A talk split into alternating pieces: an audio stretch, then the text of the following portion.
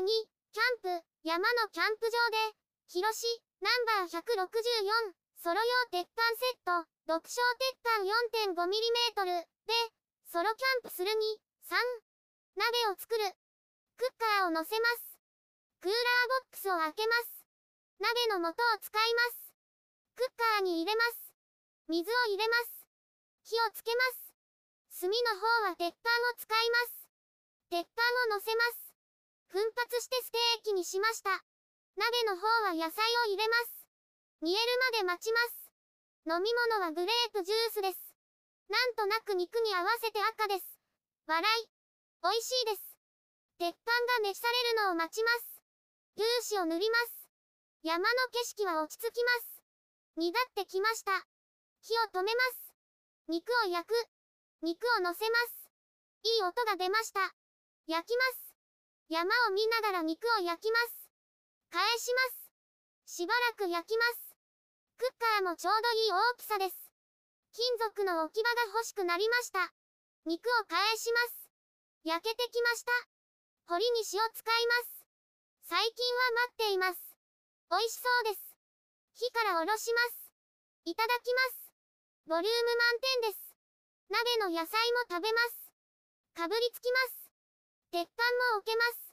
飲み物も合います。ごちそうさまでした。鍋に餅を入れる。まだ炭は使えそうです。餅を焼こうと思いましたが、鍋に入れてみようと思います。炭の上に置きます。しばらく待ちます。鉄板を洗ってきました。水気を拭き取ります。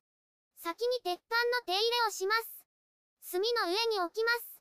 水気を飛ばします。油を少し垂らします。全体になじませます。手入れが終わりました。冷ましてから袋に入れます。クッカーを戻します。ぼーっとします。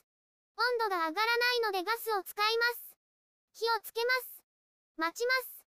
この炭はじっくり焼くのに向いています。このガスはお湯を分かるのに向いています。柔らかくなってきました。火を止めます。いただきます。餅が柔らかくて美味しいです。ごちそうさまでした。片付ける昼寝する。クッカーを洗ってきます。洗ってきました。コンロ周りも片付けます。炭を慎重に入れます。蓋を閉めます。クッカーを乾かします。眠くなってきたのでテントに入ります。ちょっと昼寝します。半分だけメッシュにします。こちらも開けます。風が通るようにしました。おやすみなさい。YouTube でたくさん動画を公開しています。概要欄からリンクを参照ください。